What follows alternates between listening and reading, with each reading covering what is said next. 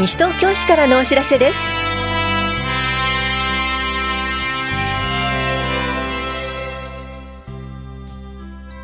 今日は心身障害者自動車燃料費の請求。市民会館跡地利用に関する説明会及び意見交換会の実施などについてお知らせします。インタビュールームお話は西東京市ごみ減量推進課の岩崎邦弘さん。テーマは資源物個別収集ワンポイントです。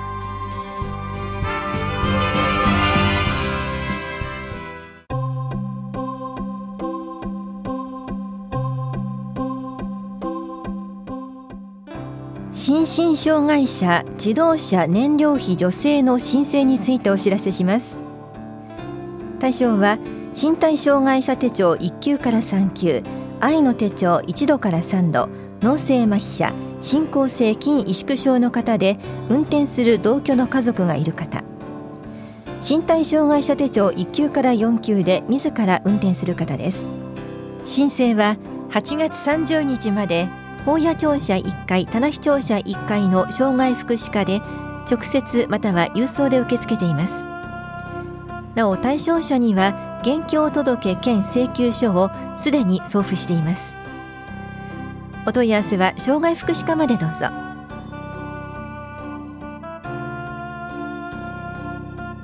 市民会館跡地活用に関する説明会と意見交換会のお知らせです。今年3月に閉館した西東京市民会館は来年度中に取り壊す予定です。跡地については文化施設機能の整備などを条件に民間事業者に土地を貸し付けるなど官民連携事業による跡地活用の検討を進めたいと考えており文化施設の規模・機能を含め跡地活用に求める機能などの基本的な考え方を取りまとめた市民会館跡地活用基本方針案を作成しました。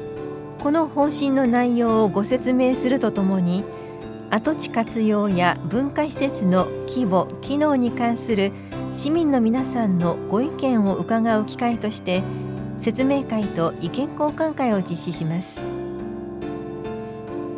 説明会は8月18日日曜日が午前10時から正午までと午後2時から4時まで田無総合福祉センターで21日水曜日は午後7時から9時までコール田無で行われます。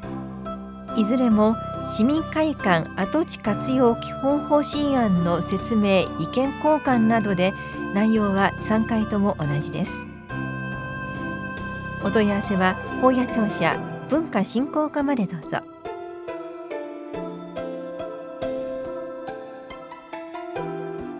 リサイクル市フリーマーケット出店者募集のお知らせです。9月1日日曜日午前9時から正午まで西東京憩いの森公園アプローチゾーンで行われます。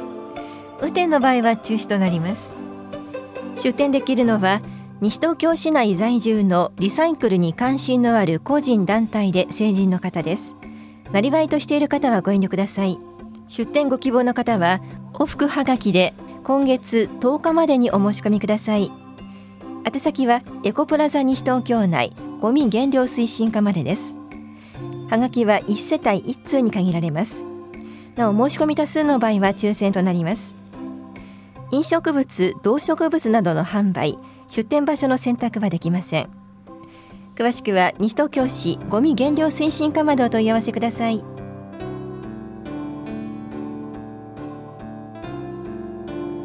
NPO 等企画提案事業。親子で藍染め体験。参加者募集のお知らせです。この催しは8月22日木曜日。午前10時から正午まで。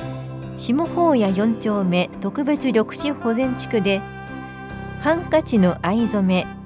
愛の畑の見学を行います。参加できるのは市内在住の小学生と保護者ですが子どもは3年生以上1人までです。参加ご希望の方は電話かファックスでお申し込みください。なお定員は15組で申し込み順となります。お申し込みお問い合わせは下法屋の自然と文化を記録する会までです。本屋庁舎共同コミュニティ課からのお知らせでした。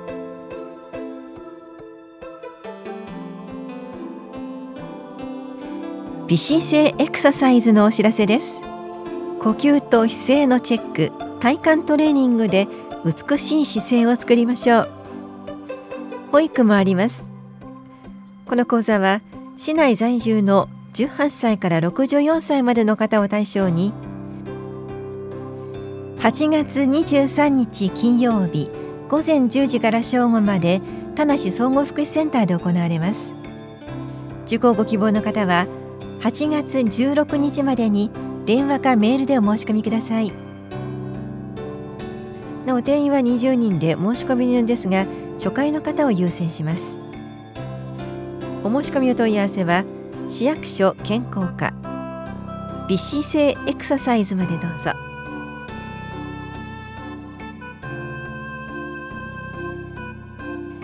多摩六都科学館よりお盆限定プラネタリウム。ズームイン宇宙。スケール体験スペースツアーのお知らせです。お盆はプラネタリウムで宇宙旅行へ出発しませんか？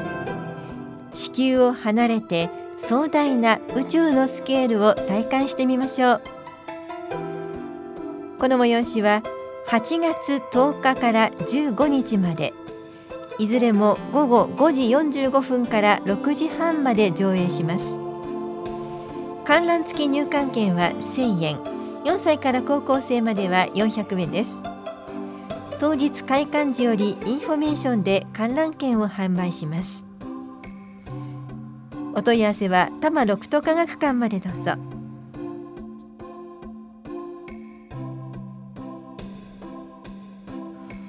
魅力たっぷり。市公式 SNS をフォローしてみてください。主に姿勢情報やイベント情報など旬な情報をお届けしています。YouTube には西東京市動画チャンネルがあります。西東京市動画チャンネルで検索してください。Twitter はユーザー名広報アンダーバー西東京です。また西東京市農産物キャラクターめぐみちゃんもツイッターをやっています。アカウント名はめぐみアンダーバーたっぷりです。フェイスブックにも西東京市の公式ページがあります。ページ名西東京市で検索してください。棚視聴者秘書広報課からのお知らせでした。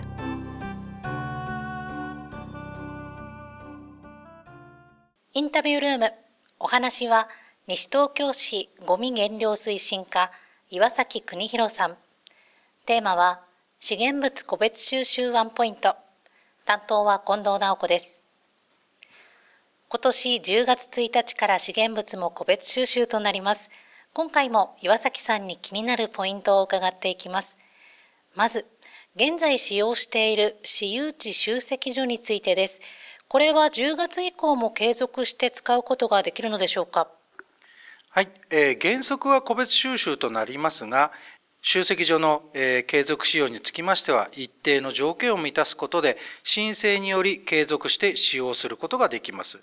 条件については、私有地であること、戸建て住宅であること、おおむね3件以上でグループが組めること、散歩囲いまたは敷地内に籠が収められること、集積所、えー、所有者全員の承諾が得られること、カゴを使用者全員で管理できることとなります。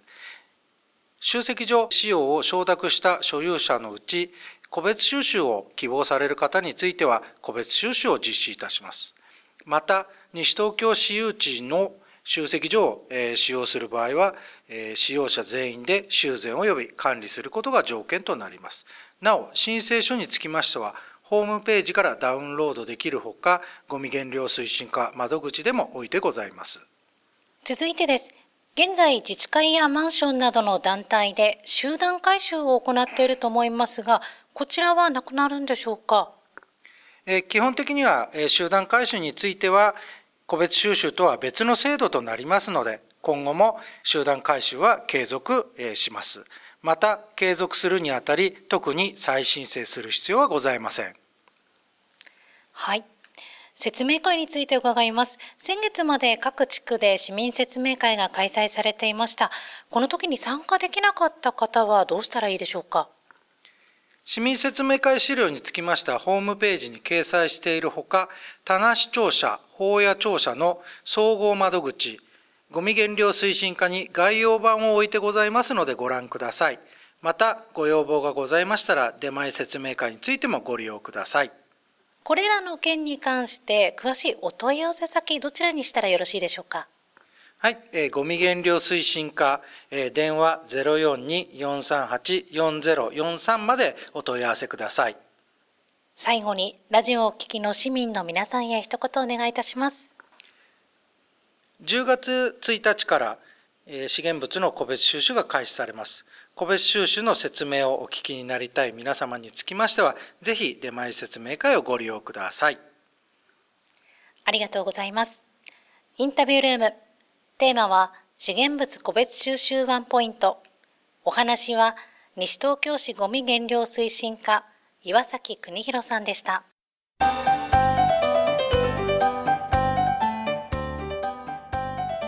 西東京市民祭りの出演者を募集しています。パレードは11月10日日曜日午前10時半から11時まで野党イチョウ公園前から西東京市憩いの森公園の会場まで一団体原則30人までで人数超過の場合は事前にご相談ください野外演芸は11月9日土曜日午前10時から午後4時までと10日日曜日午前9時から午後3時半まで。会場野外特設ステージとパフォーマンスストリートで行われます。出演できるのはいずれも主に市内で活動する在住在勤在学の個人と団体です。参加費は野外ステージが1団体につき4000円。パフォーマンスストリートは1団体につき2000円です。今回から説明会時に参加費の支払いをお願いします。申し込みの締め切りは8月20日火曜日です。参加ご希望の方はファックス、メール、郵送または直接窓口へお申し込みください。各実施要項と参加申込書は本屋庁舎3階の文化振興課市のホームページでお配りしています。お申し込みの問い合わせは市役所文化振興課内市民祭り実行委員会事務局までです。